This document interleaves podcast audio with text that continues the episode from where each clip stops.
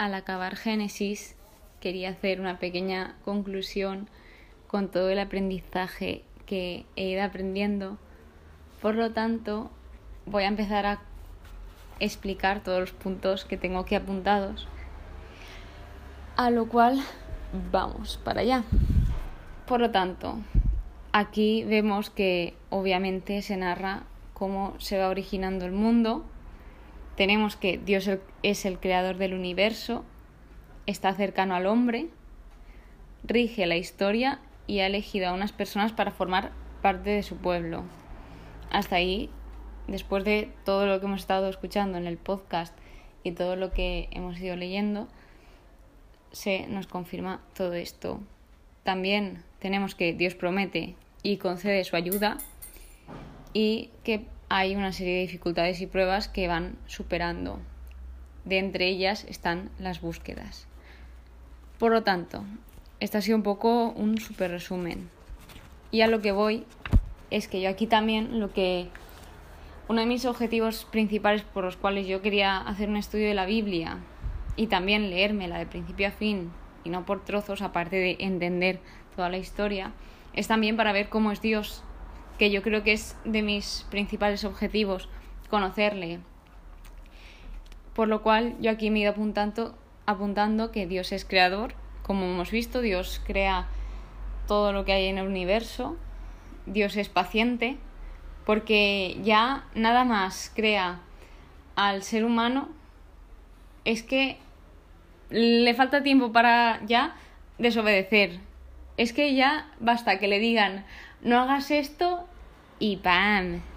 Pero con cualquier persona, con cualquier hombre que se habla de la Biblia, ¿no?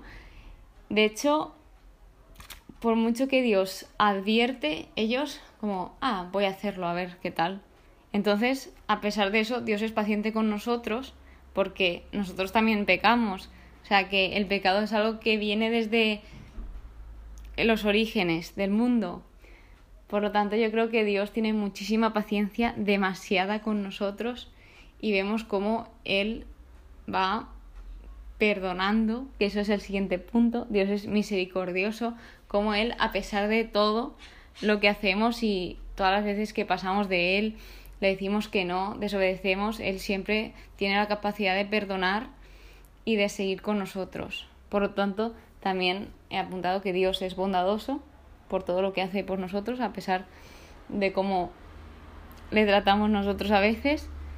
También es fiel porque Él muestra que siempre está ahí. De hecho, en Génesis lo dice un montón de veces, yo estoy contigo, yo estaré contigo.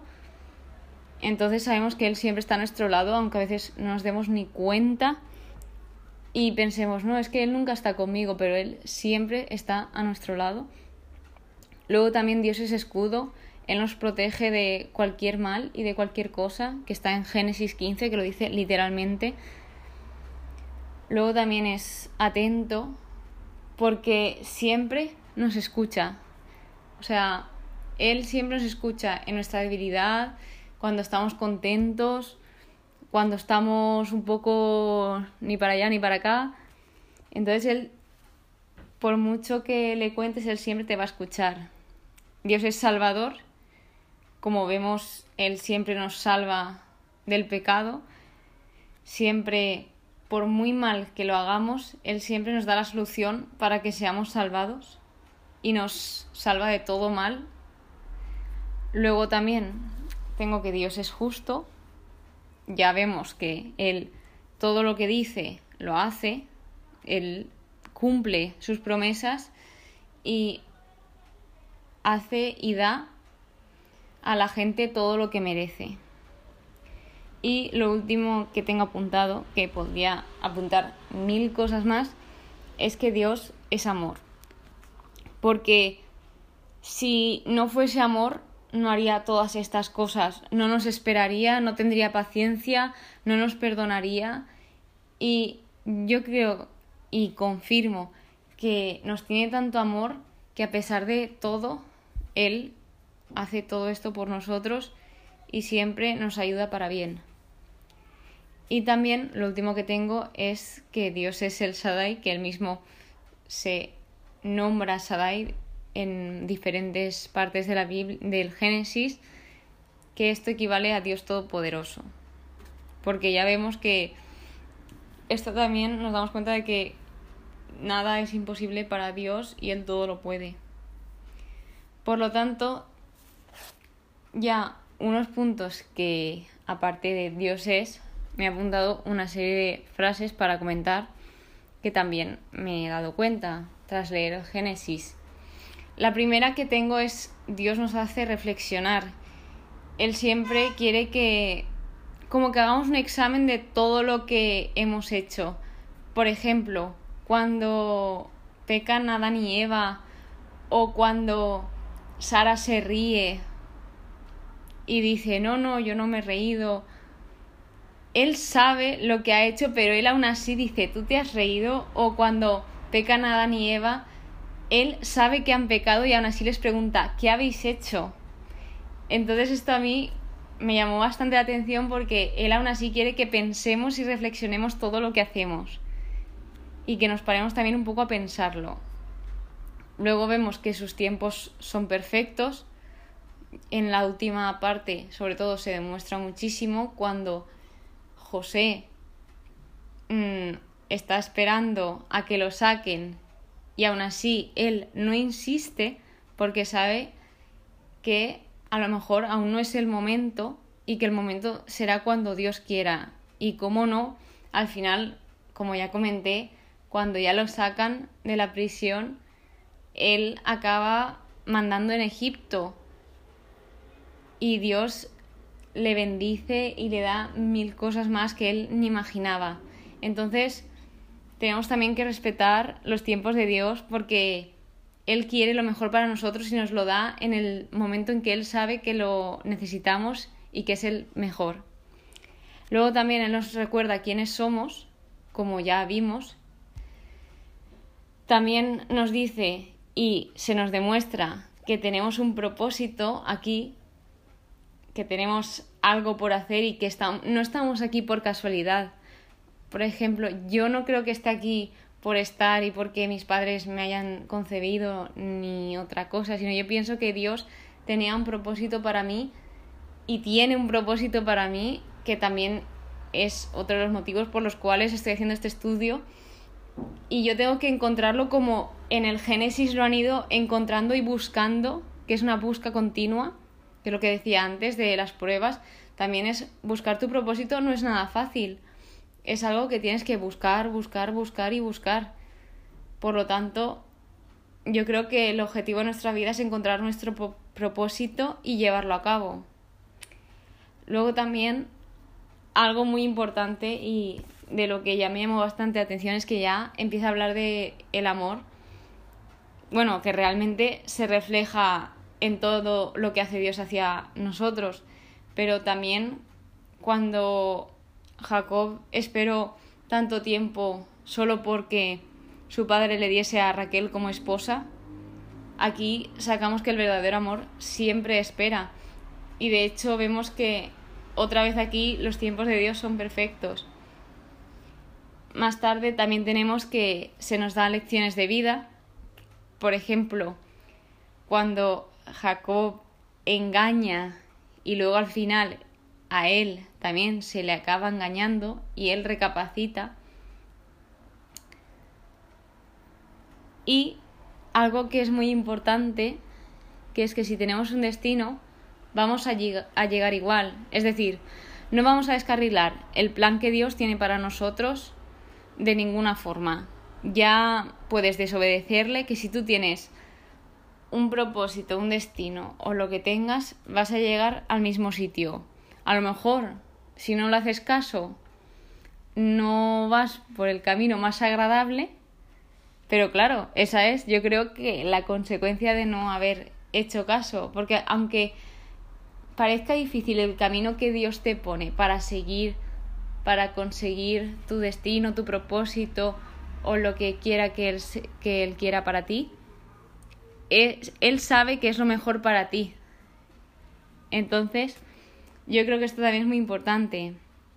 También de Génesis he aprendido que no tenemos que fijarnos en cómo Dios trata a los demás, sino en nosotros mismos. No tenemos por qué mirar al otro y decir, ay, es que Dios hace más cosas por él que por mí, o él tiene más éxito que yo, y yo rezo más, o yo oro más. No, tenemos que fijarnos en nuestra relación y cómo mejorarla, no en la de los demás y compararnos, porque es que cada uno tiene una relación única con Dios. En Génesis ya se demuestra, aunque la mayoría son de la misma familia y todos venimos de la misma familia y padre, hijo, abuelo, lo que sea, cada uno, Abraham tiene una relación con Dios, Isaac tiene otra, Jacob tiene otra, José tiene otra, las mujeres también tienen otra relación con Dios. Entonces no podemos fijarnos en otra porque nuestra relación con Dios, vuelvo a repetir, es única.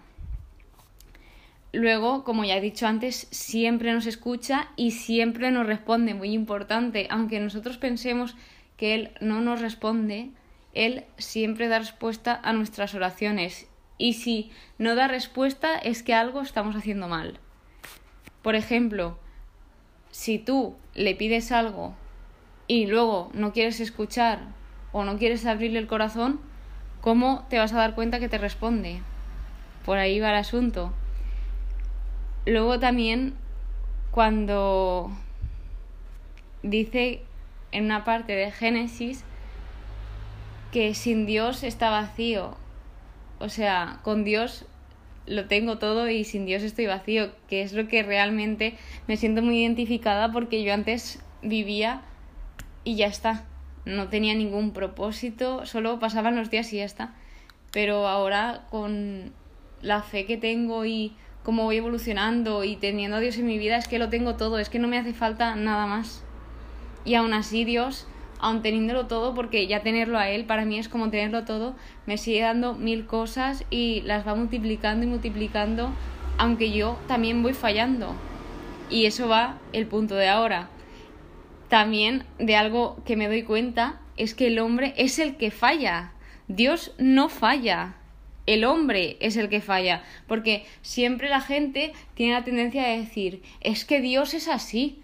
Pero refiriéndome a cosas negativas, es que Dios, porque hace esto? porque permite esto? porque deja que el hombre sea así?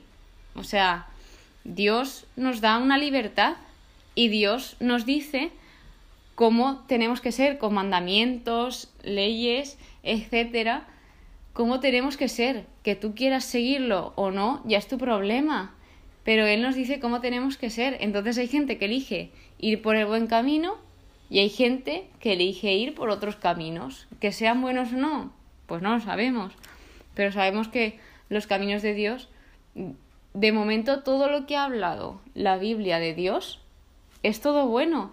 Es una persona, es, perdón, es alguien, es algo que siempre va a estar ahí, que no te va a dejar solo nunca, que te perdona, te ama.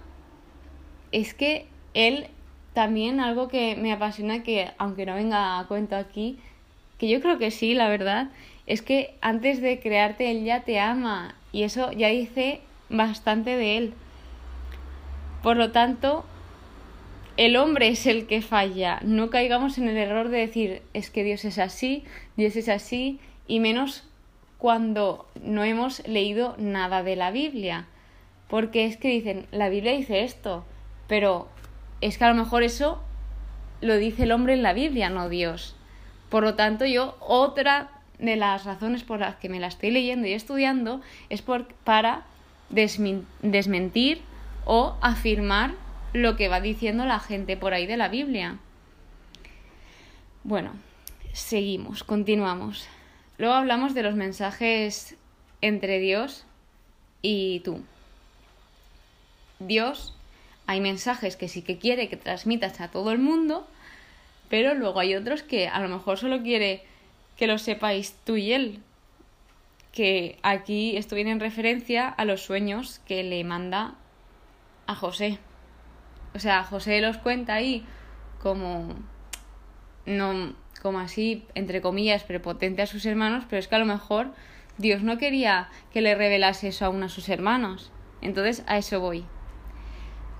Luego también las apariciones de Dios, que a cada uno Dios se le aparece de una forma. Aquí hay, en el Génesis hay veces que se aparece con visiones, hay veces que se aparece con sueños, incluso en persona, cuando Jacob, si no me equivoco, pelea con alguien, ponía en el capítulo, y hay veces que dice que era un hombre, pero generalmente pone que es Dios en persona, y por ahí va el asunto, que lo que decía antes de las relaciones con Dios, a cada persona le llega Dios de una forma.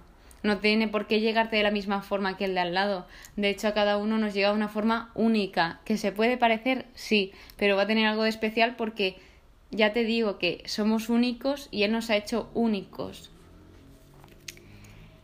Luego, como ya he repetido o he dicho antes, es que con Dios lo tenemos todo, que lo dice en Génesis 33.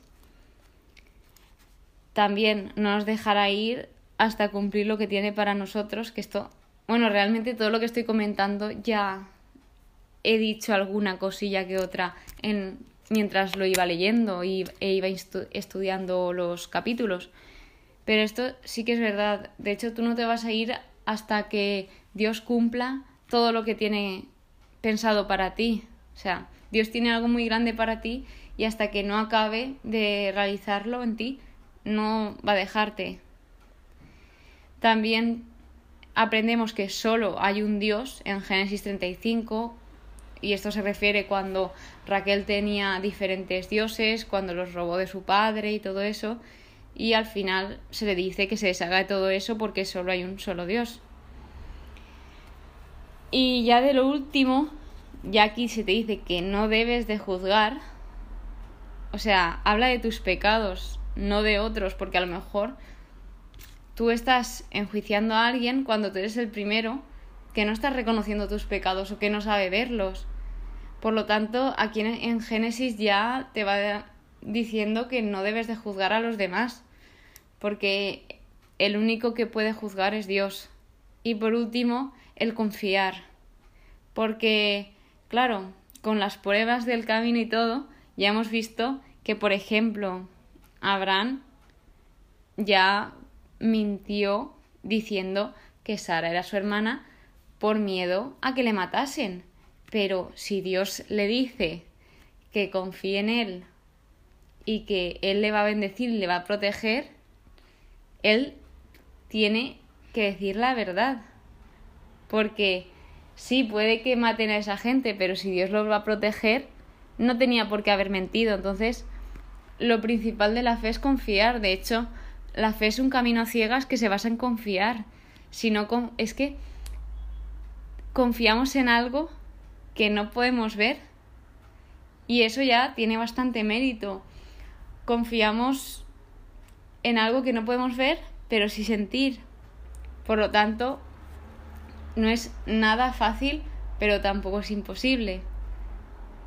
Entonces, más o menos, esto ha sido un poco el pequeño resumen de todo lo que he ido aprendiendo en Génesis, de lo más destacable, porque realmente he aprendido una barbaridad de cosas y me ha ayudado a resolver un montón de dudas. Y una encontré como un mini texto que yo creo que estaría muy guay decirlo, porque creo que está bastante bien, ¿no? Y aquí las principales familias que muestra entre muchísimas y los pedazos de árboles genealógicos que he hecho, generalmente Génesis empieza con Adán y Eva. Voy a hablar de lo más destacable. Luego Noé, sus hijos y pasa de Noé, va saliendo descendencia, etcétera, etcétera. Y luego ya pasa a hablar de Abraham, luego Isaac, Jacob y por último José. Por lo tanto, lo del textito que os decía es que Noé muestra la perseverancia de la fe, Abraham muestra la obediencia de la fe, Isaac el poder de la fe, Jacob, la disciplina y por último, José, el triunfo de la fe.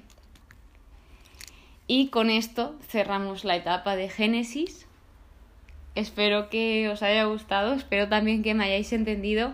Ya sabéis, yo siempre digo que si me equivoco me podéis corregir por vía Instagram, arroba construcción de mí, y por cualquier red social. Por aquí creo que también me podéis escribir si me equivoco en algo o me queréis ampliar algún conocimiento o simplemente comentar qué os parece el podcast y eso. Yo estoy abierta a cualquier comentario. De hecho, me encanta que me corrijan porque así también aprendo, es una forma de aprender. Y nada, esto ha sido todo lo que he ido aprendiendo de Génesis. Mañana ya empezamos con Éxodo. Y nada, adiós.